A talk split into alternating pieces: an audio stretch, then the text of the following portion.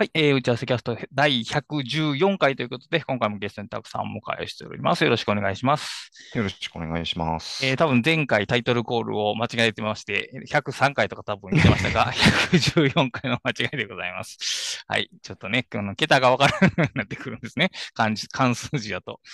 はい、もう3桁になってずこんなに14回もやってるんですね。はい。えっ、ー、と、今回、ライフハックニュースとしては、まあ、本の紹介をしたいなと思うんですけども、一つが、えっ、ー、と、iPad 本ということで、働く iPad えっ、ー、と、副題、表題かな。いつもの仕事のこんな場面で働く iPad ということで、えっ、ー、と、後藤春菜さんが書かれた本ですね。えっ、ー、と、ゴルゴルゴキャストの、えーと、相方さんの方、まあ、どっちも相方、違う相方なのかわからんか、が書かれた本で、えっ、と、まあ、iPad を使っていろんなことできますよと。まあ、仕事とかそのような局面で、えー、使えますよという本でして、あの iPad のその操作説明書、この設定がこうで、こういうのがありますとかではなく、かつその特定アプリの説明書でもなく、総合的な、統合的な感じで、はい、えー、と iPad をこう使っていきましょうという感じで、で著者の方もほとんど iPad でいろいろやってるという方で、えっ、ー、と、ね、まあ、ならではの話がいくつも出てきます。あの、カスタムフォントとか僕全然知らなかったですけどね、この本に書いてあった。まあ、なかなか面白いんで、まあ、通常のアプリとかの説明はもうちょっと飽きたと、もうちょっとこう一歩進みたいという方に向いている本ではないかなと思います。で、もう一つが、えっ、ー、とね、読書 Notion、チュートリアルレッスンレフ、レファレンスという本で、僕まだ見れないんですけど、えっ、ー、と、まあ、著者の方が、その向井さんと言われる方で、えー、 Scrivener 本とかを書かれている。ね、もう、なんか、その、それだけ、そのネームブランドだけで、おそらく安心して読めるだろうという、うん、感じのそ。そう思います。こんなので、まあ、見てないんですけど、紹介させてもらいました。で、読集と書いてあるので、まあ、一人用で、一人で使うための、まあ、 Notion の、えっ、ー、と、使い方と。で、独習ということをつけなければならないぐらいに、まあ、 Notion というのは幅広いわけなんですね、これ。はいはい。だからこの、例えば、この独習 Notion を読んだら、もう Notion が全部わかるというわけでもなく、例えばそのチームコラボとかはまた別の機能として、えーと、覚える必要があるっていうようなことなので、そのシチュエーション別に、えっ、ー、と、えテキストを選ぶのがいい。テキスト、もうテキストって言っていいんですよね。これも参考書ですよね、こういうのはね。選ぶのがまあ良いかなというので、一人用の方はまあこの本が良いのではないかと勝手に期待しております。はい。はい。まあ、その Notion はあれですよね、なんか5部構成ぐらいの マニュアルがないと全体は分かんないですよね。ほんほんまにその辞書サイズの本がないと、きっと分からないでしょうね。うん、全部分かる必要もないかもしれないですけどね。でも全部分からないと、どれを使えばいいのかも分からないという。結局、そのメニューとか、そのあれがすべて、えー、フラットに出てくるんですよね。そのすべてがリスト上に出てきたりとか、重み付けがツールの方でなされていないので、はいはいはい。だから、その、例えば、その、おそらくですけど、 Notion の場合は、えデータベースをメインに使うのが一番いいとは思うんですけど、それは別にわからないですよね。はいはいはい。ページを書けばいいのか、かあのカレンダービューみたいなの使えばいいのかがわからないんで、やっぱり、この手の、この手のか、 Notion を使う場合は、一回一通り機能を見た上で、まあ、その Notion らしい使い方を教えてくれる本がいいのかなと。で、僕からのアドバイスするとすると、さっき言ったそのデータベースの使い方を教えてくれる本が多分一番いいかなと思います。なるほど。はい。はい。まあ、僕自身もそんなに使い込んではいないのですが、えーと、まあ、そんなところで今週は。で、まあ、ちょっとビッグめのテーマなんですけど、面白い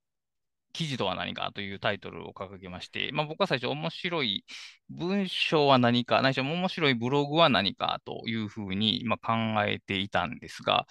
まあ、これ結構、まあ、これが簡単に分かるようやったら文章を書くっていうことはすごく簡単になるわけなんですけど、そうですね。まあ、なかなか明確には定義できないんですけど、その言語として定義できなくても感覚としてはもうありありとあるわけなんですね。はい。で、あのー、何やったか、何かを検索、ググってまして、で、なんかいわゆるライフハック系のブログを見つけたんですね。まあ、去年あたりに更新が止まってるブログやったんですけど、はい、はい。で、扱ってるテーマはそのアプリとか知的生産ツールの話が書いてあったんですけど、まあ、ワクタワクテ化するテーマのはずなんですけど、どう、何かこう、面白い、面白くないと感じるよりは、面白いと感じる要素がない？ないしは少ない？みたいな感じで、はい。はい。テーマをこんだけワクテックするはずなのに、この感じは何だろうなと。うん。この感じは何だろうなというのと、その昨今のブログブームの沈静化みたいな、あまり盛り上がってないっていうところの、そのなんか関連性があるのではないかなと、おちょっと思ったんですけど、はい。例えば、その、たくさんの中で、まあ、面白いブログ、まあ、いろいろあると思うんですけど、パッと思いつくのを2、3個名前挙げるとしたら、どんなブログが上がりますかね？うーん。まあ別に今、倉下さんと喋ってるからじゃないですけど、はい R スタイルがありますね。それからデーブ・アイナーさんのスはいプリティングニュースですね。えっと、まあそれは英語ですけど、えっと、でね、ここまでき、あ、あと、あれですね。えっと、響くんの、えー、23 20、セカンズ、20セ名カン前ズ。覚えてない23セコンズまで覚えてるんだけどな。えーまあとにかく、響くんのブログですね。はい。あ、えーセカンズブログか。はい。なんかあれの別別館みたいで、あん、あん、あえっタンとブ、ラーの方かな。ランブラーもありますけどね。まあ、はい両方。あれは、そうですね。両方ありますね。うん、ほ、なんか他にもいっぱいあったような気がするんですけど、今パッと思いつくのは、そのぐらい。他にももちろんあるんですけど、うん。共通する要素があるとすれば、例えばその、そこの著者の3人は、まあ、コンピューターを扱えるという点では共通点がありますが、はい。そういうのは一旦置くとして、何かそのブログに共通するようなものがありそうですかね？えっと、それは間違いなくありますね。はい。えっと、明確なテーマがないこと。ああ、はあはあ一つのテーマがないこと。ほにゃららブログとかじゃなくて、その、まあ、アルサレタ、俺、クラ、ラシタが書くブログみたいな、そうその総合ブログになっていると。そうですね。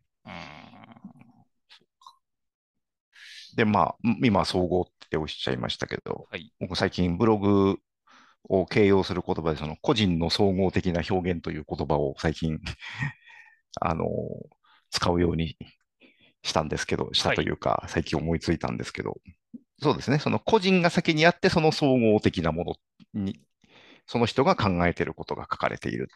ああ、総合的な個人ブログではないということですよね。そうですね。総合的な個人ブログではないかもしれないですね。個人の総合的な。うーん。その総合的というのは、まあ、ニアイコール雑多という感じで捉えていいんですかね。と思います。あ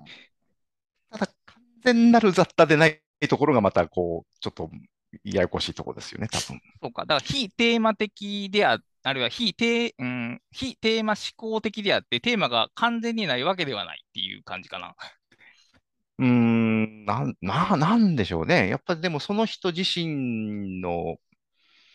まあ、すごく月並みな言い方をすると、その人間性が透けて見えるというか、はい。その、いろんな雑多なことが書かれているのをこう総合的に読んでいくと、なんかこう、その人が浮かび上がってくるみたいなというか、ああ、ということは、記事単体の面白さもありつつも、その、記事群によって構成される、うんいわゆる創発的な面白さもそこにはあるわけですね。ああ、それ大きいと思いますね。ああ、そうか。ただ、ただそれ、あの、俺はもう完全な僕の個人的な好好みですけどね、それは。はいはいはいそうですねうんああ、まあそうか。まあだからその人、だその、まあその全然知らんテーマの、例えば、えー、たくさんがどれぐらいその相撲が好きか知りませんけど、相撲のことを書いていると、さすがにそこまで興味深くは読めないような気がするんですよ。だから、ある程度その関心が重なりつつ、それぞれの人が書いた、ちゃうか。自分が関心を持ってるから、その人の個性が書かれてあることが分かるということかな。全然知らん知識だとうん判別ができないですよね。その個人的なことを書いてるのかどうかが多分そこまではっきり分からないような気が。そうですね。基本的にはでもそうだと思うんですけど、僕今はい思って、まあ僕相撲嫌いじゃないんですけはいはいはいど、えっと、例えば将棋。が大好きですごい将棋について書いてるブログがあったときに、はいすごくそれが面白いブログだと、はいむしろそこから将棋が好き、あ将棋に興味を持っちゃうようなことなるほど、なるほど、なるほ起こるじゃないですか。はいはいはい。だから、必ずしも興味うーん、そうかそうか。がそういうわけでもない。あるものだからというわけでもないんでしょうね。まあ、だからその記事にある熱量そのものが、まあ、その面白さのポイントになっている。そうですね。うん。うんでも僕がその読んだブログも、まあ自分の好きなことについて書かれているブログやったんで、熱量がなかったかというとあれですけど、でも、言われたようにテーマ束縛がされていて、雑多さがそぎ落とされてたような側面はありますね。だから、そう、その、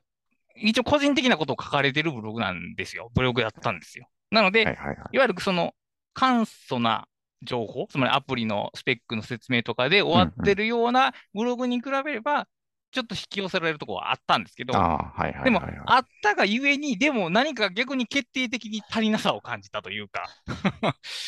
うーん。例えばですけど、その昨今のブログ指南本において、そのぼ今、たくさんが言われたとか、僕が好きなブログの書き方が解説されてるとは多分思えないですよね。思えないですね。で、うんまあ、おそらくその逆にもっとこう、えーアクセスを稼ぐとか、アフィリエイトに結びつく記事の書き方とか、タイトルの付け方が解説されてると思うんですよ。で、まあ、少なくとももうそういう本はたくさんあるから、もう別に今改めて、その、検討する必要もないですし、まあ別に僕はそんなブログが増えてほしくはないので、あのそのノウハウも興味はないんですけど、だとしたら反対に、僕らが好きなブログはどうやって書かれているのかっていう、まあ、ノウハウじゃないですけど、まあその指針みたいなものを提示しないと、世の中はそのそっち側のノウハウだけになってしまうわけで、だとしたらその面白さを作ってるのは何かをもうちょっとこう、はっきりと、こういうことをこういうふうに書く、ないしはこういうことを書かない方がいいみたいな指針が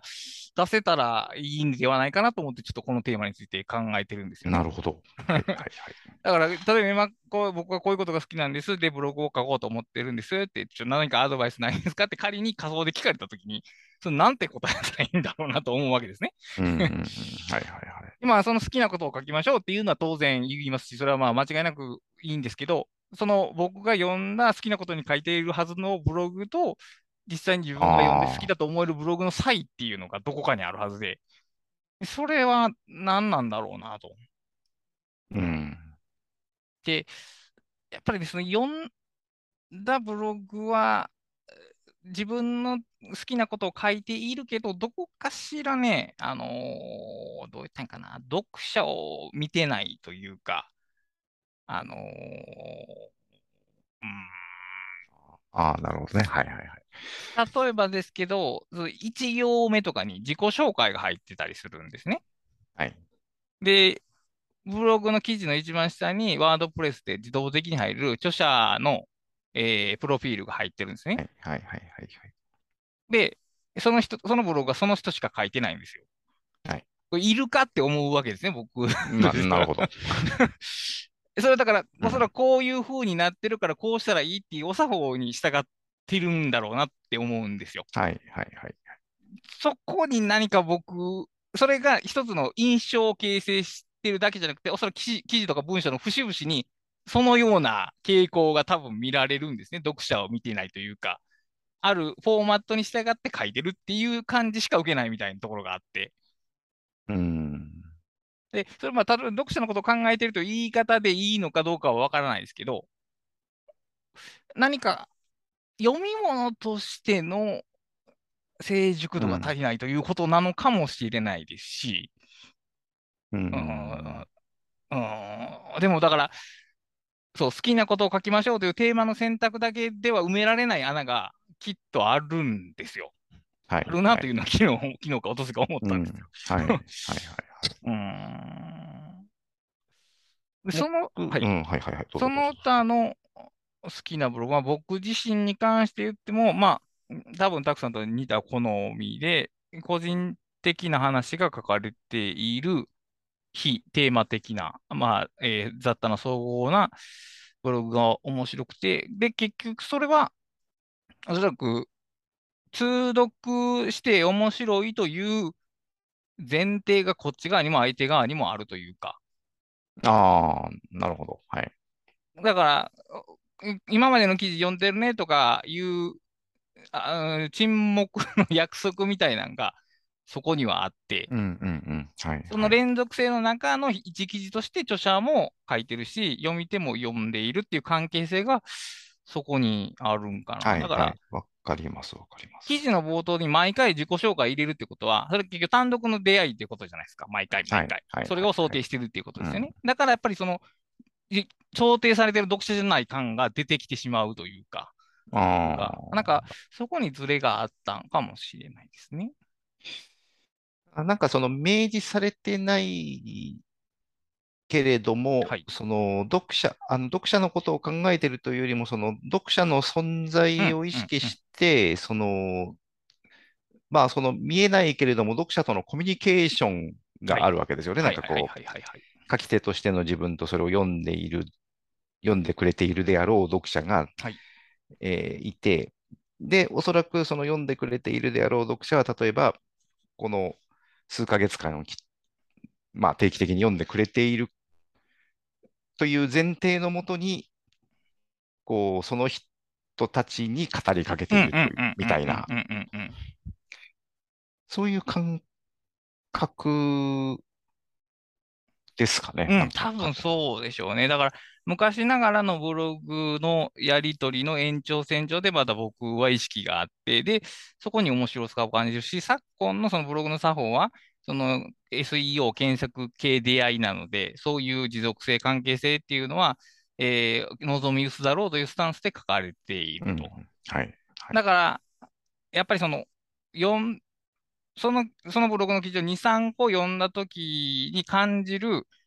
厚みがやっぱ違うんですね、コンテキストというか。うん、その断片的に書かれた記事は何個読んでも一緒なんですね、厚みがないという。はい。はい、でも、その総合的な個人ブログというのは、じゃあ、個人的な総合ブログというのは、読むたびに厚みが増えていくというのがあって、それが独特の良さであるし、多分それが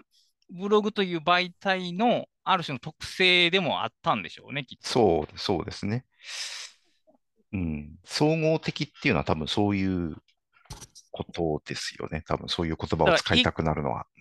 一記事で完結はしてるけど、それを含む全体がそこにある。つまり、たくさんの言い方で言うと、ピースである、記事がピースであるという、言い方が多分できるんでしょうね、はい、きっと。そうだと思いますね。うんだからなんかこう、その、ブログではあるけれども、で、こう、記事ごとに、こう、物語的につながっているわけではないんだけれども、その一つ一つの記事をもちろん一つの記事、一つ一つの記事として読めるし、逆にそのブログ全体を一つの、なんかこうまとまったその人の表現と捉えることもできると。で、例えば、その単独の記事を読んでも面白いかもしれないけれども、例えば、その、その人のこの1年の活動を自分が知っていたとすると、より楽しめる。その、なんかその何かの、何かしらの連続性があって、こう、実は同じ、こう、表現、なんかお決まりのそのフレーズみたいなものがそこの記事に入ってたりするかもしれないですよね。で別にそれはそんなに重要なことではないかもしれないけれども、そのフレーズが入っている時のその人は、こういうことを考えているみたいなのがもしかしたら伺い知れるかも。長長く読んでる読者には伺い知れるかもしれないんですよね。なんかこうそういう、で、書き手の方も一部の読者はきっとそれが分かってくれるはずだという前 前提のもとに書いているっていう、なんかそういう暗黙のコミュニケーションみたいなものが、なんか昔のブログにはなんかありましたよね、それそうなんですね。そういう特殊なコンテキストの作り方がブログという空間にはあって、そこはやっぱり例えば本とは決定的に違うし、どちらかというとツイッターのフォローに近い感じではあるんですけども、はいはい、まあ、それも距離感はまたちょっと違うという感じかな。うんそうだから、やっぱブログはウィキではないんですね、どう考えたって。ウィキは単独で取り出して完結すべきですし、そう、ブログは連続的な読み物というほど強くはないけども、読者と一緒に時を刻んでコンテキストが膨らんでいくっていう。だからもう、そのように書かれたブログであればあるほど、やっぱりその、後発、後から参入する人は、まあ、きついですよね。まあ、ある意味では。うん、そこはもうだから、うん、そのトレードオフというか仕方がないというかね。あの、厚みを楽しめるということは、あの、新しく参加した人にはその面白さが従前には絶対に伝わらないということなので、うん、そこはまあ諦めるしかないんでしょうけども、となると、だから総合的に書けばそういうことになるのか、何かを思考した結果、総合的にならざるを得ないのか。うん。まあでも、例えば、ある際は別に総合的ブログを目指そうと思ったわけではないので、まあ結果的にでしょうね、基本的には。そうですね。うん。だからなんかこう、ななんでしょうね、こうブログ自体が目的ではないんですよね。うんうん、それはそうですね。はい、うん。何かその人の活動なり、仕事なり、生き方なりがあって、まあそっちがその人にとってメインなんだけれども、その一方でブログも書いているという感じが多いかもしれないですよね。ビジネスとしてって言い方やとちょっと限定的すぎますけど、まあ、主目的、ブログを書くために、うん、ちゃうな、ブログを書くために書くんじゃなくて、へへなんか別のことを、うん、表現のために書く。うん、まあでも、ブログを書くことが目的化する、ないしはブログで稼ぐことが目的化すると、必然的に、えーと、PDCA サイクルが回り出し、人気のキーワードに絞った記事になり、総合的ではなくなってきますよね。まあ。まあそうですよね。そのブログ自体で稼ごうとすれば結局、その、あのー、やり方というものを踏まえなきゃいけなくな そうですね。ってくるわけですよね。から、どうなんでしょうね。例えばさっき、あの、あの、あげませんでしたけど、はい、あの、雨宿りさんという方がいて、雨宿りさんは、まあ、本、本業はダンサーだ、はい、なんですけれども、はい、えー、雨宿りさんのブログというのをに書かれてる文章も僕すごく好きで、はい、で、やっぱそれは当然その自分のその、あの、踊りのことも書いてあるし、それ以外、あの、まあ、こういう映画見たよとか、こういうなんか見に行ったよみたいなことも書いてあるんですけど、うん、やっぱりその、ダンサーである雨宿りさんの、えー、か書いているこれっていう、なんかこう、そういう意味でのその遠い、遠、なんだろうな、統一感、統一感とも違うんですけど、はいはい、なんかこう、一本筋が通ってる感じはありますよね。で、その上で、こう、ざあの、甘えだりさん個人のそのいろんな要素がそこに垣間見られるっていうところはありますよね。おうん、そうか、だから、でもこれ難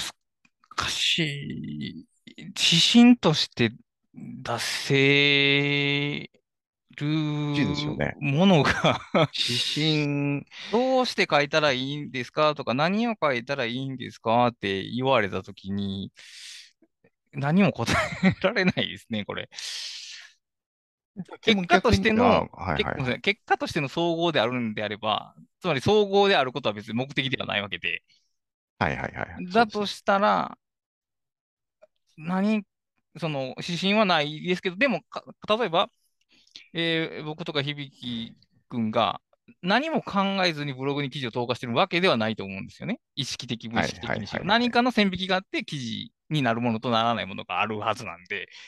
で、その結果生まれてくる総合的なブログということなので、指針がないわけではないはずで、うん。だけどそこはこう聖地に言語化するのが非常に難しいですね。難しい。逆に倉下さんご本人はど、その、R スタイルに記事を書こうとするときに、はい。いや、これは R スタイルじゃないよなとかってあるじゃないですか、多分。もちろんあります。はい。それはなんかこう、明文化できるものなんですか、その指針っていうのは。む、うんと、昔はほぼできなかったですね。で、ある程度来ると、つまり、その、指針とか基準そののが時系列で変化していくというのがありまして、昔はこれをかけたけど、今は書けへんみたいなことがあって、で、昔はこれをかけたけど、今はこれを書けへんみたいな状況になったら言語ができますね。そこに差異が入ああ、なるほどね。はいはいはいはい。で、例えばもうさすがにその、えーアプリの新しい機能の1個の紹介とか、文房具買いましたみたいな記事はもう書けないですね。で、書けない代わりに、もうそれらすべて Scrapbox に書いてますね。そういうのはもう、うんうんうん 何かあるたびに細かい tips はすべて、えーえースボックスに書いてると。だから、消去法で言うと、そうじゃないものが、まずエヴァ、あ Evernote は R スタイルに書かれると。で、ここでもう一個別のフィルターがあって、で、しかもそれは、えー別の回でテーマにしようと思ってた話なんですけど、まあ有料と無料の問題がありまして、それ僕には R スタイル以外にメルマガという媒体がはい。ありました。はいあーあー、えっとウィークリー R スタイルマガジンというのがありまして、で、こっちにも記事を投下すると。で、しかもまあは R スタイルマガジンって書いてある通り、R スタイル、両方とも R スタイルなんですよね。確かに。なので、じゃあその何を R スタイルに投下して何をメルマガにするかっていう、その線引きがあるはずなんですよ。ではいただこっちは原稿ができないですね。うん。なんか、場合によっては別にこれメルマガであってもいいし、メルマガに書いたのこれを R スタイルであってもいいのと思うことがあります。はいはいただ、メルマガは、あの、はえー後半はクローズド、いわゆるそのペイウォールの向こう側に行ってしまうんで、えーなんか、より広く多く伝えたい、いわゆるそのパブリッシュしたいことは R スタイルに書くっていう、うーん、指針みたいなのはあります。はい。うん。なるほただ、何がそうなのかはわからないですね。ど。何がそうなのかわからないですけど、だから、さ先ほど言ってた、あの、連続的にこれを読んでいるだろうと期待される人に向けて書くのが、むしろメルマガになってるんですよ、僕の場合は。ああ、確かにそうですね。うん。うん。確かにそれはそうですね。この話はこれって分かりますよねっていう細かい前提は抜きに、こういうのを説明していくっていうことがどんどんメルマガに行ってきて、逆に R スタイルはその単発的なものとかうん。が、なんとなく住み分けられてる気が今のとこはしてますけども。はいはいはい。まあ、でもそういう意味では昔よりもその総合感は薄れてるんですよね。多分薄れてますねスタイルからは。はいうんあこれはあくまでもそれこそ僕の個人的な好みで言ってしまうと、はい今はその R スタイルには書けないとおっしゃっていた、で、今はスクラップボックスのに書いてるっていうものも、ほん僕の好みとしては全部 R スタイルにごっちゃ混ぜになってるのが好き嫌いで言うと好きなんですよね。まあそうでしょうね。はい。それはわかります。はい。ただ、今それができない、あの、できないっていうのもすごくよくわかりますし。うーん、こう、うん特にその、やっぱ書き、商業出版の書き手になって以以降、その自分のブログということを、何かそのお茶濁し的に書くような感じに感じてしまうんですね。そういう単発記事っていうのは。もうちょっとこう、ちゃんとした文章を書かなければならないという謎の規範性が生まれてきて、で、しかも、そういうふうに思えば思うほど、その単発の記事、単発のそのミニ tips がはい。一生パブリッシュされない今までになってはい。るので、はい。はい。はい。なので、 Scrapbox の方がより、よりよ世の中には出やすい形になっているかなと。うん前後の文章も、あの、枕も、締めも考えんでいいんで、 Scrapbox に。で、tips ってもうそれでいいんじゃないかなというのを思いますね。その、はい 1, tips 紹介するのに、いちいちその、い話の枕とか締めとかを考えるのは、あんまりローに見合わないので、うん。逆に言うと何かのそのコアの考えとかを相手に伝える場合に、やっぱりその導入部分とか、その話の整理っていうのが必要ですし、それはやっぱり文章の形の方がいいのかなという気はしますけども。なるほど、なるほど。うん。僕、その、今のお話で、こう、急に今気がついたんですけど、はい。いや、改めて気がついたんですけど、あの、僕はデーブ・ワイナーさんのブログが好きだといつも言うんですけど、はいあれ、デーブ・ワイナーさんのブログって多分ありとあらゆることがごちゃごちゃに書いてあるんですよね そうで。すね。はい。で、面白いのは、ただ、彼はその、ワードプレスをとかを使ってるわけではなくて、多分あの、オリジナルうの。CMS を、うん自分で作った CMS を使ってる、で、多分アウトライナーと連動してるんだと思うんですけど、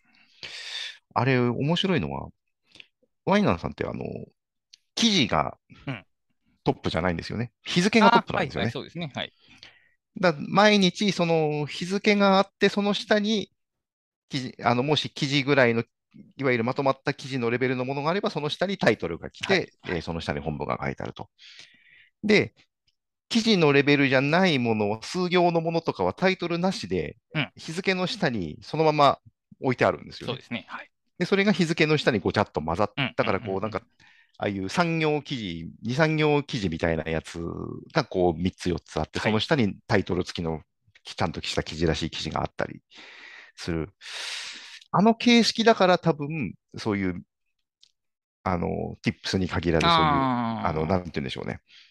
普通だったらツイッターに書かれるレベルの短いものを含めてブログに書けちゃってる。なるほど、なるほど、なるほど。で、あれが本来のブログだったんじゃないかなと、今、ちょっとふと。うん。ウェブ、まあ、ウェブログですもんね。ログですからね。確かに。うん。だって多分、ワードプレスの、ワードプレスに合わせてなんかあの形になっちゃったんじゃないかっていう気もいやー、でも、まあ、ありますね。ワードプレスが、まあ、えっ、ー、と、その前の名前忘れましたけど、そういう CMS の、そうそうそうそう、ムーバブルタイプとか、そういう CMS がもう、ある種、そのブログというフォーマットのデファクトスタンダードになってしまったところはありますね。で、昔はとか、ハテナ日記は逆に言うと日付ベースでしたからね。ああ、そうですね。名前の通り、うんうん。そうでした。で、昔の HTML 日記も大体日付ベースで書かれてたんで、はい、それがいつの間にか、あのー、アーティクルベースっていうか、うん、記事単位ベースに変わってきて、もう僕らはもうそれに疑いを持つことすらなくなってしまったという。でそこにちょうどだから、ブログとの住み分けが、じゃあ、ブログとはツイッターのその住み分けというか、その、はい、細かいティップスはツイッターに流したらいいじゃんっていうふうに、ますますブログの記事の順化が行われてしまったという、まあ、流れがあるんでしょうね。そうですよね。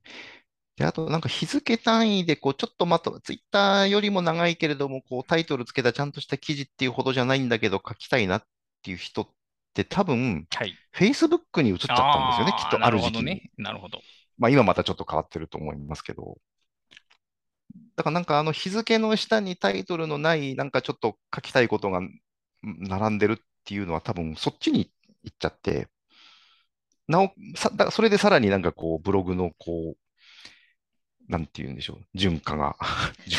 順、いや、まあ、順化でいいと思うんですよ、これは。順記事化というか、うん、記事じゃなきゃいけない感じ、ね、そうですね、記事じゃなきゃいけない感じには僕自身もあってますね。そうか。だから、日付でぐちゃっ、まあだから僕はもうその日付でぐちゃっとはもうすべてツイッターに言ってるんで、まああれなんですけど、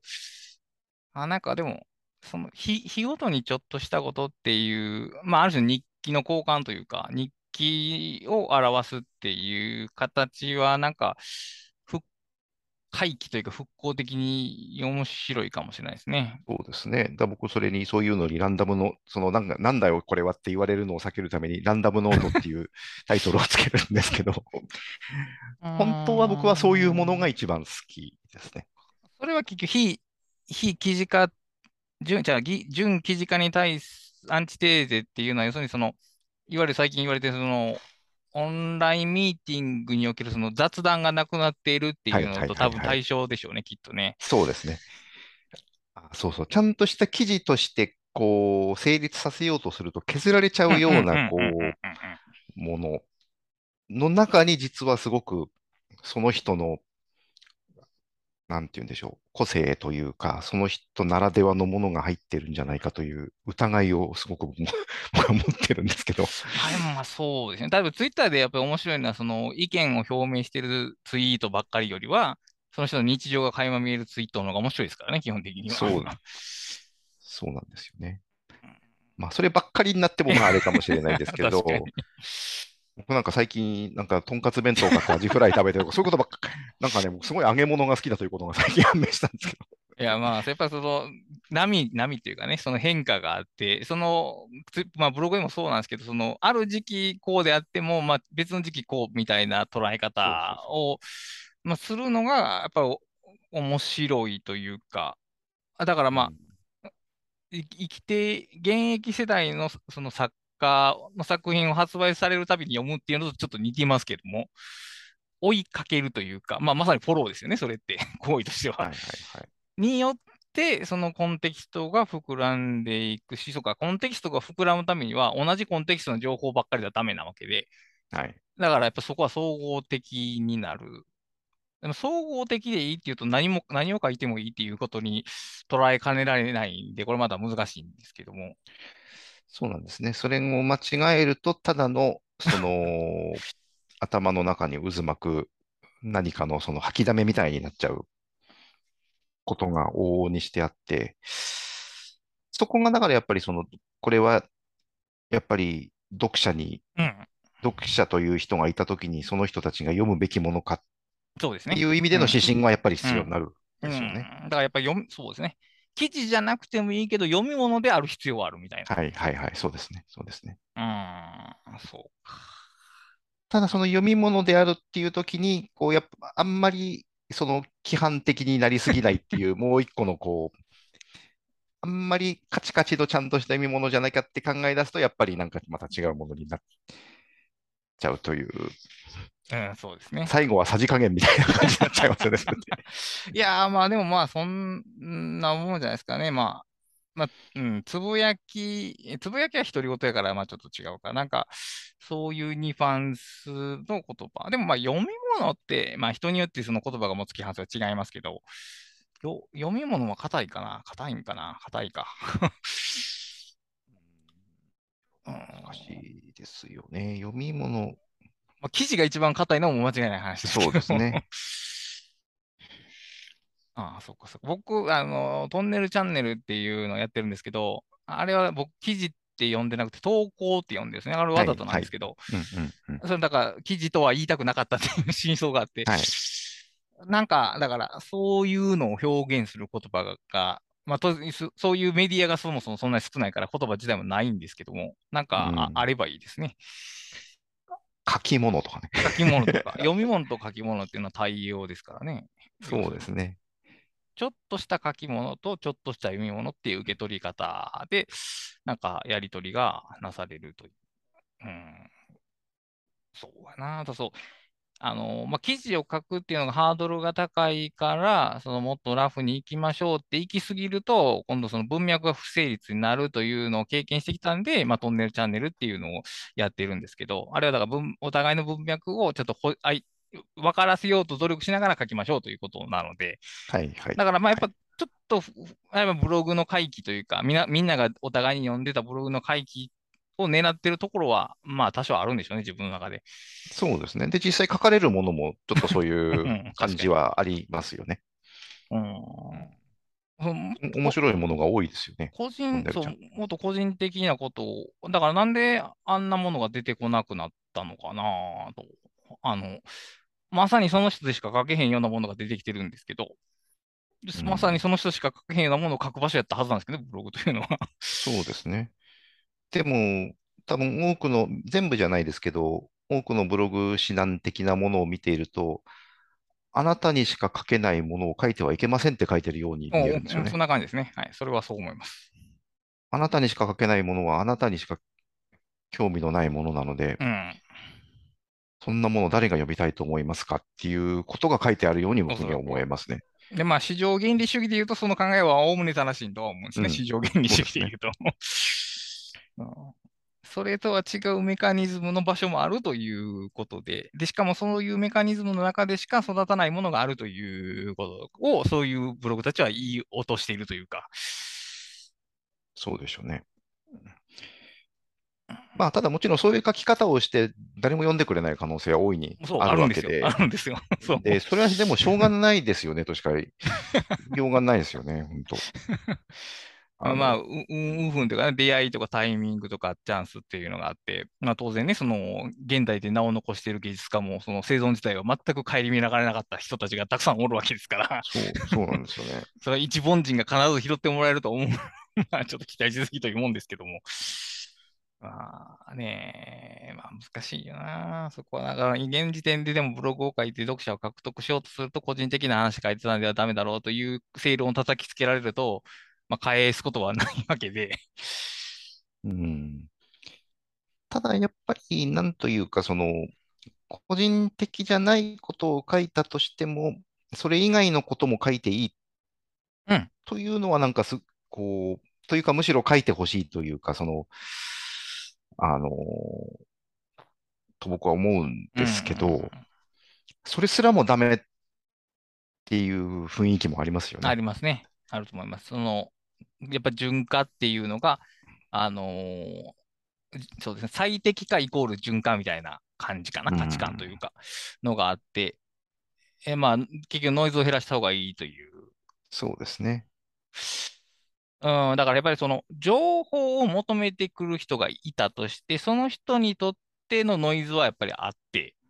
はい。そういうブログを構築するんであれば、その判断は正しいんですけど、えーまあ、それで食っていけるかどうかっていう話になると、まあ、一握りです。一握りも言い過ぎかな。おにぎりなん、そうですね。そんなたくさんいないですよね、きっとね。スズメの涙ですよね。でそうしたときに、じゃあ、まあその、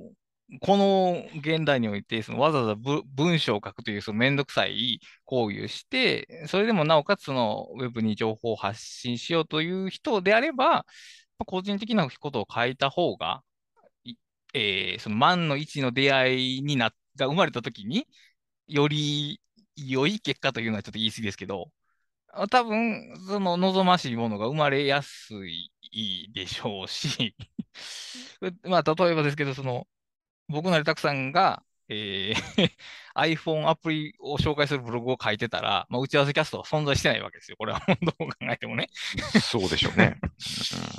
うん、だから人と人、じゃあ、じゃあ自分と他者をつなげるためには、自分を書くしかないっていう。で、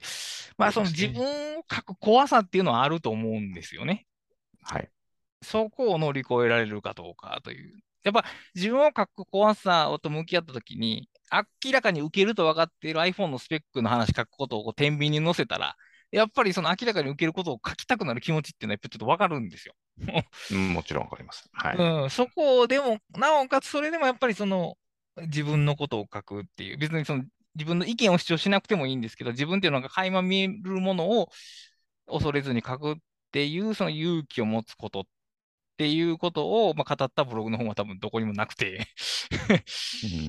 うん うん、でもそこはやっぱ語られた方がいいなとは思うんですけども、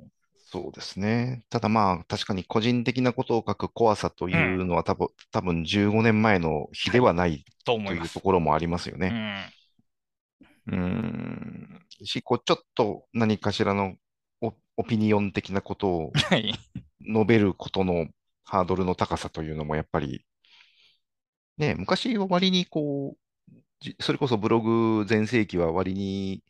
こう、政治、社うん会、心情的なことをごく普通の人が結構書い書いててました。いて、まあ、なんじゃこりゃというものもうん、多ありかったましたけどね。ですけど、別に普通に、まあ、この人はこうそう思ってんだなっていうぐらいのものだったんですけど、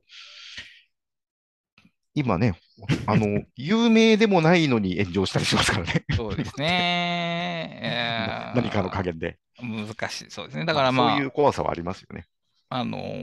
ーファイナルベントさんの極東ブログも、まあそういうツッコミがもうめんどくさくなって書くのをやめはったみたいなことをちょっと言ってはりましたけども、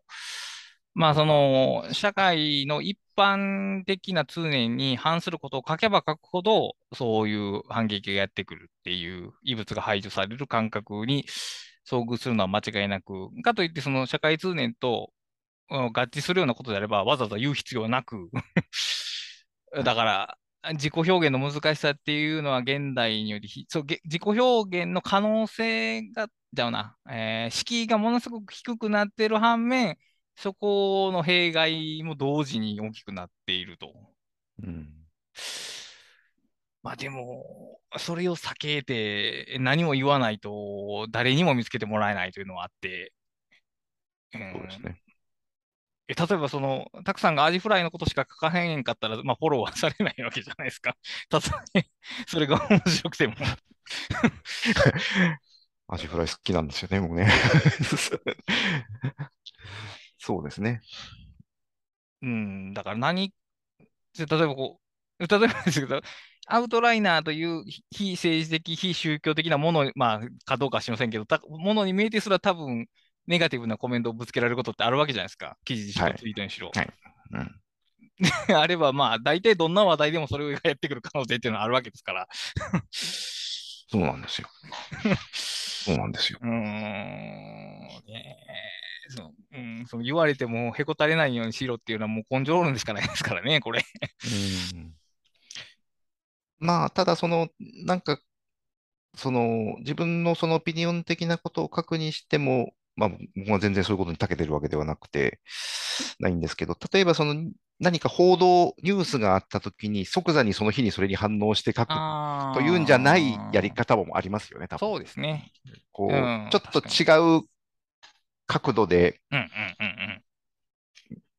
あの、直接触れるのじゃなくっていうやり方も確かに。まあ、あります。まあ、それが逆に順化されると、こう、あの、マクドナルドで女子高生が言ってた的な、まあ、またそういう こう様式になっていくっていうのもあるんですけど。そうか。だから表現のスタイルは別に1個ではないし、うん、その人の引き受けられる責任の大きさに応じて書き方っていうのは多分あり得ると。うん、そうですね。でも難しいのはすごく、いや、それはそうですね。それプロだって難しい話ですからね、それはもちろん。うん、そうだな。だからパブリッシュっていう昔はそのほとんどプロでしかできなかった人も行為がまあ全市民に広がって、でもその難しさとかその技術があまり広まらないままにここに来ちゃっていると。で、批評する側も批評の技術っていうのが身につかないままに批評する側に回ってるから、もうちょっと現場は大混乱と。うん、そうですね。あ、でも、やっまあ、その炎上せんからって、じゃあ LINE グループでコミュニティケーション取ってたらいいんかとは、やっぱり僕は思えないので。思えないですね。うん、何かし、やっぱりその外部に向けて足を踏み出すという、まあ、訓練というとあれですけど、その経験を積んでおくということは有用だろうなと思うし、まあ、文章がね、多分一番いいと思うんですね。で、やっぱトークやと、その、ポロッと言っちゃうことがあるじゃないですか。はい。思っ思っていることのその5倍ぐらいに言葉を選んでしまうことが当然あるわけではい。で、文章はその、さっきも言ったように即座に反応するようなツイッターじゃなくて、その遂行する文章であれば、そういうのを調整できるというか、表現をああ後から変えられるので、その文章の審美眼が十分働いてるんであれば、一番意見を主張しやすいメディアではあると思いますね。そうでしょうね。うん。で、そういう訓練をやっぱり僕らは受けてない。そういう文章の書き方を。基本的に相手に意に沿う形のフォーマットに仕上げるという訓練を受けてますけども。そうですね。うん、その、公に向けた意見の書き方みたいなのは、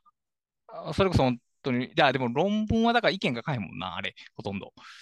むしろ事実、ね、事実と考察を書くだけが、うん、主張を書く訓練ってほとんどしたことがないけど、まあ、誰でもできるようになってるっていう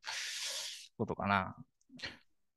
まあ、だから主張までいかなくても、こう、思いを書くというのでもいいと思うんですよね。考えてると、僕なんかがほぼ主張は書いてなくて、ほぼ、アウトライナーのこと以外はほぼ思いを書いてるだけですよね、多分、うん。そうか、自分の思いを書くか。そうやな。まあ、思いと、まあ、だから自分に関すること、自分の人生に関することを、えー、と全、全対象として、その中から、えー、まあ、読み手に伝えたいなというものを選別すると、まあ、一つのテーマに縛られることはなくて、なぜなら日常はランダムだから、えー、と、テーマは散々、えー、広がるけども、かすべてが乱雑になるわけでは、まあ、読み手に伝えたいものだけが、えー、っと、残っていくっていう。で、結果として総合的な、まあ、総合的なブログを目指すかどうかは別として、テーマに縛られない状態で書くっていうことは、うん、まあ結構大切というか、やっぱテーマに縛られて書けなくなる人がいるというか、あの、テーマがあると最初は多分書けるんですね。はい。で、続かなくなるんです、ね、そうなんです。うん、そうなんですよ。だからそのテーマが、まずテーマがあってもいいいいと思うんですけど、続かなくなった時に、じゃあ今書けるあれを書こうって言って、全然関係ないことを書いてもいいと思うんですよね。うんただ、実際には今、これ、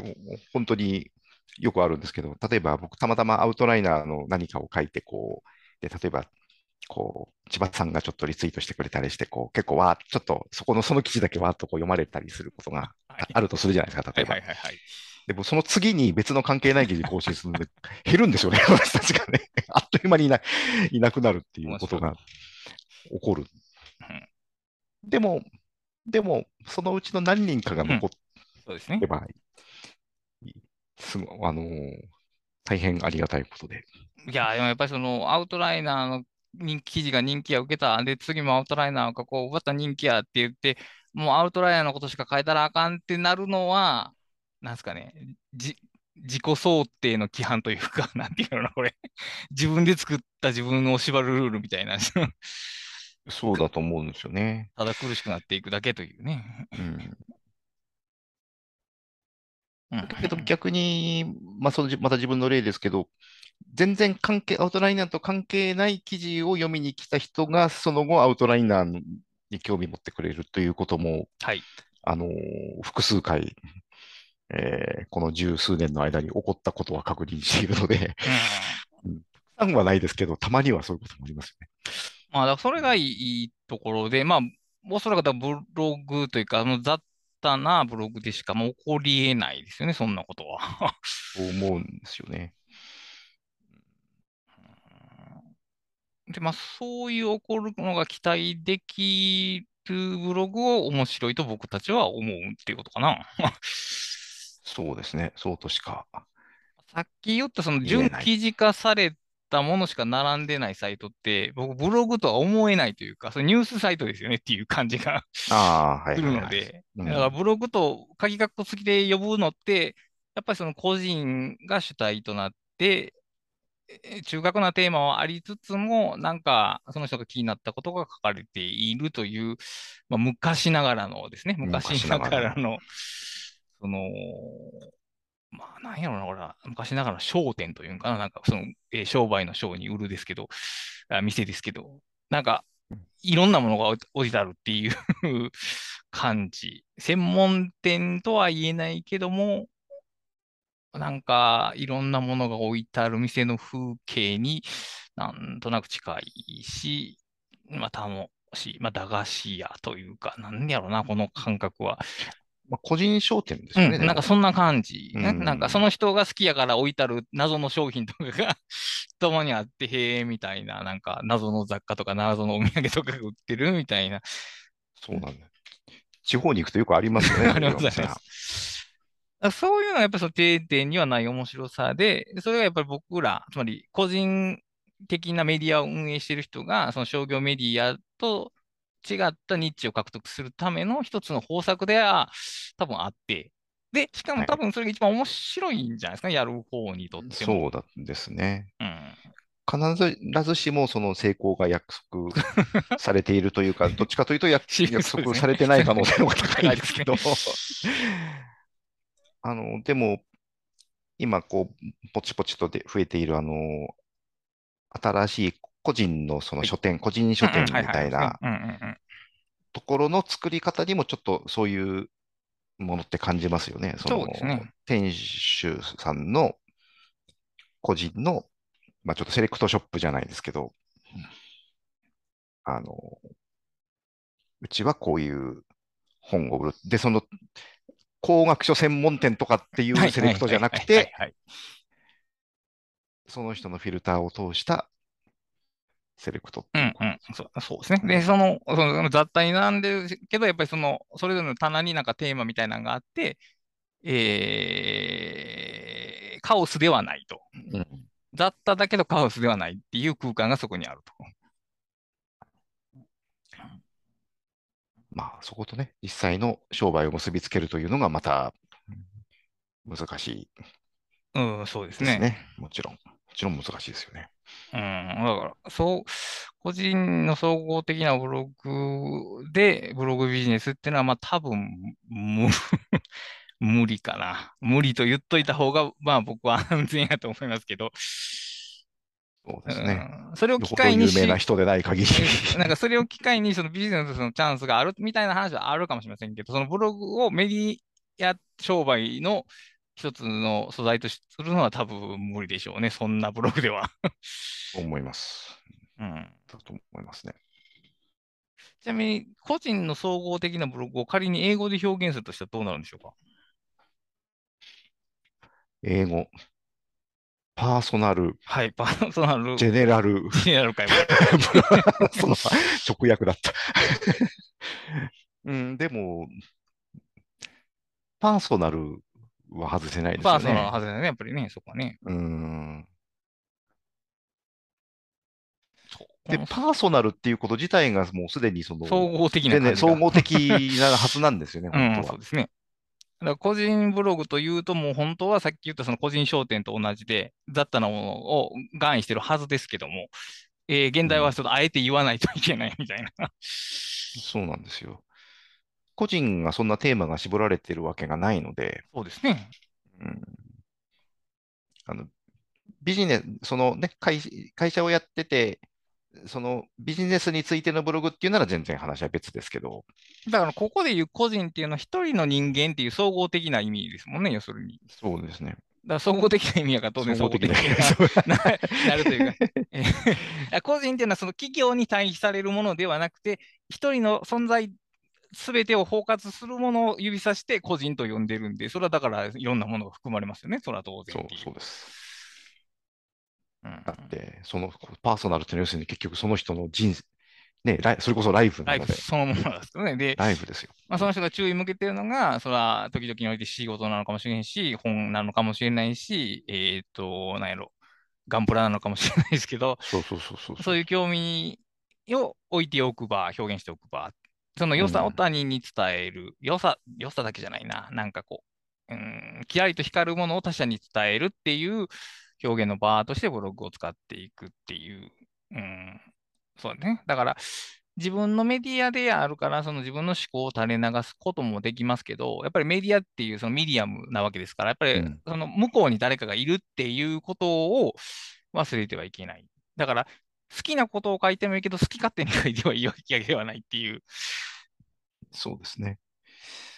まあ、すそれこそ好き勝手なことを書く自由もあると思いますけど、はいおそらく支持はされないですよね。。はい。きっと。うんまあ、好きなことを書いても支持されない可能性はもちろんあって、でも、結局それは、その人の、その個人が書きたいことが支持されないんだったら、それはしょうがないじゃんしょうがないですねそれはねようん、言いようがないですよね。あの、言いようがないっていうか、やっぱり、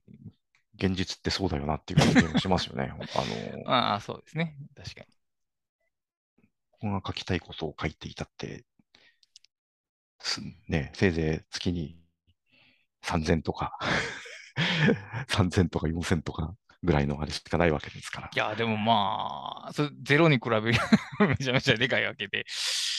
うん、インターネットがなかったら、そのありえない桁ですよね、どう考ああ、えたって本当そうですよ。うんそうですね。そうな。だから、うん、好き勝手に、うん、好き勝手なことを好き勝手に書く。うん、やっぱでも相手に届けるっていう意識がないのにパブリッシュするっていうのはやっぱりちょっと変というか、うん、そうですね。うん、やっぱりその読めるように整えるという最低限はいるでしょうね。そりゃ。まあ、もちろんそうだと思いますね。その読めるようにのレベルをどの程度に設定するのか。まあでもまあそうやな。でも、こういうことを言い過ぎるとさ、読者のために書かなあかんみたいな話になって、それはまた違うよっていうことに そうなるんですよね。こここまでの全部の話って、基本的に自分が書きたいから書くっていうことがすべて前提にあった上での話なんで。だから、その、読者の読みたいものを書くということではうん、ない。なく、でも、やっぱり人に読ませるべきでない、はい。べきでないというか、こう、まあそうですね、なん、なんでしょうね。まあそれも規範かもしれないけど、まあ礼、礼儀っていうのもなんかちょっと変ですけど、ああ、まあそうか。あの、例えば、夫婦喧嘩ってはいどの夫婦、どんな夫婦もすると思うんですけど、はい。いや、ひょっとして暮らしスタッフ採用はしないのかもあしまあほぼ、れないですほぼしないです。ほぼしないです。はいすごいな。仮に言った、まあ、例えば夫婦喧嘩はするかもしれないけれども、はい例えば、人とはい。他の夫婦、まあ、他の人と会っているときに、うんうん。すいつも他人の前で夫婦喧嘩をするっはい。ていうのはあまりうん良いことではないそうですね。ですよね。やっぱその人間だから抑えられないことっていうのはたまにあるかもしれないけれども、いつもそうしているっていうのはあんまりいいことではないっていうのと同じようはい。うんな、なるべく見せない方がいい。ただその自分のその弱みを見せちゃいけないっていうのとも違う そうで。すよね。うん、だけど、なんというか、なるべくなら見せるべきじゃないものっていうのはあるような気はしますよね。それは学べる、学ぶもの、直感的にはわかるものなのかな。やっぱり文章とかを読んで学ぶものなんですかね。そのマナーな感覚というのは、礼儀な感覚っていうのは。ないですよね他の人の立ち振るうん舞い、僕らのその日常的な作法っていうのは、他の人の立ち振る舞いからきっと学ぶと思うんですよね、きっと。はい。だとしたら、文章の立ち振る舞いっていうのも、まあ、文章を読むことでしか学べないのかな。こうはいうのは書かれてないっていうことを学ぶしかない。いや文章を書ける、つまり、えー日本語を達者に操れる人でも、その礼儀が、まあ、身についてない方がいらっしゃるのは 見受けるので、うんはい。そういう意味での文章力の問題ではないなとは思うんですけども。文章力じゃないですようね。んうんただ、ね、その何を見せるべきで見せるべきじゃないかっていうのも、もう究極的には個人の感覚。でもあるし、そのきある種の規範性かもしれないんで、いや、自分はあれを読んですごく救われたっていう人ももしかしたらいるかもしれないから、うーん、わかんないですね、それはね、本当。まあでも、ね、まあ何でもありというわけではなくて、それぞれの人の中に何かしらの線引きはあった方がいいし、その線引きをなんかフィードバックを経て、えー引き直す覚悟は持っといた方がいいでしょうね、きっと。そうですね。うんまあ、でもやっぱりこう、その、全然見知らぬ人に、その人が読むだなんて書いてる時には全く思わなかった、顔も知らなかった人がそれを読んで、面白かったですとか、えーと、お役に立ちましたみたいなことを、まあ、ネット越しでも言ってもらえるっていうまあ経験をまあ僕はしてきましたし、まあ、たくさんもきっとしてこられたと思うんですけど、ましたね。まあ、それはもう何事にも変え難いというかね、もう、それが目的ではないけど、そういうものが手に入るっていう、この、えー、なんていうかな、計画してない意外、意外な報酬みたいなんで、やっぱそのウェブというか他者に向けて情報を出さない限りは得られない。自分の頭でどんだけ考えてノートに書いてても人に読まれなかったら起こり得ないことなので、うん。だから、その、最初に言っつ途中で出てきたその怖さみたいなのは当然あるんですけども、うそれでもなお、リスクとリターンのその天秤をじっと見たら、若干リターンの方が重いような気が僕はしてるんで、だからはいまあ、そういうことをやっていった方がいいよなというのは、ちょっと小さい声では言い続けたいなとは思うんですけども。そうですねうん。まあ、だって、それこそこうやって倉下さんと喋ってるのだって、ブログを書いてたからですからね、本当。だから、ブログっていうまとまりと連続性で、その総合的に誰かのことを知ってっていうつながり。だから、やっぱつ SNS だけではそこまではわからないはずで、うん。えーだってここ2週間でたくさんフォローした人は、あの、揚げ物が好きな人やなってしか思わないじゃないですか。つまり、その人の偏愛みたいなものが見えてこないというか、はい。ブログであ、のその無料なもので、あんだけ情報を整備するっていうのは、やっぱその人の偏愛が見えてくるということなので、確かに。はいうん、そういうものに触れられるのがやっぱりそのブログだし、だからこそそういうブログを書いてくれた方が、まあ読み手としては嬉しいかなという感じうん、そう。だから、ググったら見つかるものをわざわざリライトして書くようなことだけはやめてほしいなとは思うんですけど。そうですね。う。うんん。どんだけアクセス集めるあかんしも、少なくとも今回の言ったその面白い記事ではない。うん、面白い記事とは何かは分からないですけど、面白くない記事はよくわかる。そうですね。面白い記事。まあ人によるから全然違う、人によって違うかもしれないですけど、その人の他の記事も読んでみたくなるっていうのが面白い記事ですよね。確かにね、うんそれは間違いなくそうですね。うん、膨らみがある、余韻がある。うん、確かに。その人に、そうか、その人に興味がある、もう興味が向くってことやもんな。その記事ブログ総体に記事が、興味が向くというのは。じょだから情報以外の何かが含まれていたということ。そうですね。まあブログもそうだし、最近、まあ最近 YouTuber とかも。個人の YouTuber でもたまに、たまたまなんか流れてきたやつを見て、はい。で、一気に過去まで遡って見ちゃう人、読んじゃう人ってたまにやっぱりいますね。ますよね。確かに確かに。で、まあでもそれ不思議なこと、その時になんかまあ一気に見てたとしても、それで見終わって終わっちゃう人っていうのもいうん、るんですけどいますね、、確かに。うん中にはやっぱりずっと継続してその後見続ける人っていうのもいて、それはもう相性みたいなものもあるかもそうですしれないですけど、ね。いや、本当に、例えばこう、YouTube もその番組の作り方みたいなのが、まあ、どっかでフォーマットが流れてるんでしょうけど、まあ、似たような作りでもやっぱり個性っていうのがね、如実に出てくるんですよね。これ、えーあれ面白いなと面白いなと思うんですけど。で、もう構成はほとんど一緒やけど、ちょっとした動画の作り方とか喋り方で、えーまあ、次この人の動画見よう、見、見ないっていうのが 決まってしまうという、まあ、コンテンツの作りとして非常に恐ろしい話なんですけど、もう人が透けて見えるんですね、そういうところに。そうなんですよ。うん動画でもやっぱりね、この編集のその切り方一つでやっぱうんうんり違いますよね。うん違いますね。うんそう、だから避けがたく人っていうのが出てきてしまうから、その自分を出す怖さっていうのはね、もう意識しようがしまいが出てきてしまうので、まあ気にしても仕方ないのかなっていう気はしますけどね。うん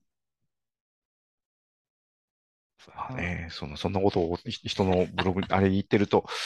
こう自分の書いているものが恐ろしくなりますよね、なんか。いやー、でもまあそれはもうだから、あの、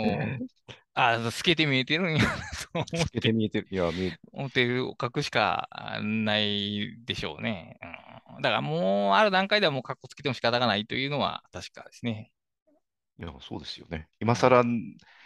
何、どれだけかっこつけてなんかプレゼンしたとしても、あれを読まれてたらもう、そうそうそうそう。本当に、うん、まあそれで、それでいいんじゃないですかね。そっちの方がなんかより気楽というかね、スムーズな気がしますけども。ですね。うん。まあそうそう。だから、やっぱでも、さっき言ったように文章は遂行できるんで、それでもやっぱ聞かされる方なんですよね、きっと。はいはいはいはい。だから打ち合わせキャストを初めて聞いて、その、倉下さんのあの、文章の読み方が変わりましたみたいな、雰囲気が変わりましたみたいなのを言われるんですけど、うん、だから一貫してスタイルを守り続ければ、その、虚像は守れるんですけど、この幻想は守れるんですけどはいはいはい、でもやっぱりそれって望ましいことではないんですね。僕も別にその、しかめ面を浮かべてあの文章を書いてるわけではないので、この、はいはいはい。このチャラい感じで、ただ、文章の書き方がちょっと硬いというだけの話なんでね。だから、乖離があったんですけど、それを今、それがなくなりつつある。うん。まあ確かにこの、あの、早口の関西弁な感じはわからないですよね。わからないでしょうねね。あれはね。うん。だから、そこはまあ面白、文章の面白いところやし、やっぱ人に出すときにそういう、ある種放送紙に包んで出すようなパッケージングっていうのはあった方がいいんじゃないですかね。だ結局こうやって気楽に喋るのも、その相手が勝手知ったる人やからできることであって。まあそうです、そうですよね。うん、そうじゃない不特定多数の人に向けては、やっぱりある程度、あのえーまあ、パジャマから普段着、ないしはちょっとスーツに着替えた文章で出すっていう。で、それをしやすいのが、まあ、文章という媒体なのかなと。うん。だからまあ、面白い文章ってわかりませんけど、もう個人的に増えてほしいのは個人的な文章、かつ総合的なブログ。そうか、個人的な文章で総合的なブログっていうのが、なんか増えたらいいかなという感じかな。あと、それをどういかにして発見しやすくするかっていうテクノロジー側の支援があればベストなんですけども。そうですね。そうですよね。あ、あと、それに、それ、それ自体は商売にならなくても、それにどう商売の部分をもし結びつけたいのであれば、どう結びつけるかっていう話ですよね。ですね。まあ、分泌業でやっていきたいんやったら、もうそれはやっぱ本、で、そこから電子書籍を作るっていうことになるでしょうし、で、電子書籍を作る上で、やっぱりそのブログをやっていくことの価値ってめちゃくちゃでかくて、結構、7種の人が KDP 登録しても、まあ多分一冊も売れないですね。はい。なので、その読者層の解体という意味で、その書き手になりたかったら、やっぱりどっかしらで文章を書いて、そのアイデンティティをウェブ上に確立しておくっていうことは重要でしょうし、まあ、普通のビジネスやったら、まあ、自分のスキルとか興味関心っていうのを示しておくことで、まあ、声かけてもらいやすくなるっていうことはあるでしょうし、もうそんなもん全然無視して、ただ単にまあ趣味の人たちとつながりたいという、まあ、人生を豊かにするという方向での役立ちもあるでしょうけど、こういうのはあるでしょうけど、あの、アフィリエイトで稼ぐっていうのはもうやめた方がいいと思います。はい。さすがに。もう、まあ、さまあね、難しいですよね。もう、多分広告単価もバリ下がってますし、あの、検索ワード上位はもう企業的なブログが抑えているので、あの、素人が出るマークではないと思うんで、あの、で今、この、今の時でそういうことを言ってる人はもうさすがに、あの、見切りをつけた方がいいかなとうん思われます。はい。もう、これはもう切実な話なんで、あの、うん、まあそうやなですね。だから、はい。うん。ブログで稼ごうというその稼ぎ方はもう多様化してるし、古来のやり方はもう本当にスズメの涙の一つでしかできないので、えっと、それよりはもっとこう自分がやって楽しいことを書いていきましょうというのが、まあ 今回の結論ですかね。まあでも僕も随分、この、え今時そのブログはないだろうと随分言われたんですけど、はいうん。まあでも、ビジ、ビジネス的に、まあ大成功したことは未だかつてないですけど、でも多分、アフィリエイトでやろうとするよりは、多分お金にも、あの、それをきっかけにね、あの、はいにはなってると思うので、はい。そうですね。まあ、それはそれでまたちょっと、さらに時代が変わって難しくなってる面もありますけど。確かに。うん。だからね、ただ表現したいっていうだけの人であれば、多分 YouTube の方がその潜在顧客にリーチできる率は高いですけどね。でもまあ、打ち合わせキャストを聞いてる人たちは多分まあ、本とか読書とか文章を書くのが好きな人でしょうからね。そういう人たちが何かを成したい場としては、やっぱりまた文文章の方が、えー扱いやすい。いいじゃないですかね。まあ、編集のテーマが圧倒的に小さいんで、そうですね。う。ん、そこ結構便利なとこなんでね、そういうところは、あの、僕、少なくとも僕はその時代の波には乗らない方向で 行きたいなと思いますがう。んでも逆にそういうのが減ってるから、む、むしろなんか今って、なんか、逆によ良かったりしますかね。なんか見つけられたら、うおー、すげえ面白いみたいなことにはなると思いますけどね。なんか新鮮かもしれなそうい。そうそうそう、逆にね。うんうん。だからもうファッションと一緒ですね。だから、ただファッションと一緒なんですけど、その、ウェブの流れが早すぎるから、その一周回ってくるのが非常に遅く感じられるだけであって、はいはいはいはい。まあ、順当に文化って循環してるんじゃないですかね、きっと。うん。やっぱりね、そのブログの、かつての、かつて言われたようなブログの時代が終わったなと感じ始めてから、もう、なんか6、7年 立ってますからね。経ってるような気がしますなんかね。それでそろそろ戻ってくるんじゃう、なん。いで、もう、あの、Google もやっぱりその、その度ごとにその検索結果順位とかをいじってますし、あのーいわゆる小、あのー機械的に作られたコンテンツっていうのが検索ランキングが下がってきてて、まあもうそういう、うー熱狂はい。が減ってくると、その熱狂を煽るための情報も減ってきて、えだんだん沈静化していくと思うので、そうですね。うんまあ、時間、潮が引くのを待つみたいな、そういう 感じじゃないですかね、きっと今は。うんうん この、まあ、5、6年は個人ブログ、個人的ブログの、まあ、多分、なんていうか、衰退期やったとは思うんですけども、まあ、ここからどう変わっていくのか、あるいはそういう人たちに何が言えるのか、まあ、わかりませんが、まあね、増えたらいいなと思う次第です。ね。読みたいですよね。読みたいですもやっぱりまたそういうもの。うんそうですね。個人が、その、人生をかけるんじゃなくて、日常のちょっとした手間で書くっていうタイプの記事、パートタイムブロガーみたいな感じの記事が読めるというのが、やっぱりインターネットの良さだったので、大手メディアにないコンテンツというところをやったんで、個人の思いが知れるメディアなんて、まあ、現実的にはなかったですからね、昔は。そうですね。他人の家に入って日記を 読むぐらういかできへんかったわけで。うん。う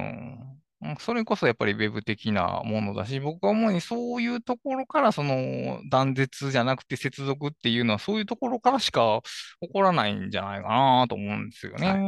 い例えば僕とたくさんが政治的に全然逆の思想を持てるとしても、やっぱり相手の話を聞こうと思うはずですもん。こうやって直接知ってると。うんそうでしょうね。うん。だからそういう個人のつながりからしか回復しないんじゃないかなとは思うんですけども。うんうん確かに。まあ、まあ、そんなとこです。というわけで、皆さんまたブログを書きましょうということで、えっと、僕の自分の好きな、えっと、ブログは、このブログですよっていうのを、えーハッシュタグ打ち合わせキャスト、ひらがなで打ち合わせアルファベットキャスト付きでツイートしていただけると、えっと、皆さんまだ知られていないブログを広めるチャンスだと思うので、ぜひツイートしてくださいと。はいえっと、たくさん何かお知らせしたいところがございますかね。えーと、特には、あないです。はいじゃあ、はい今回はこれまでにしたいと思います。お疲れ様です。お疲れ様です。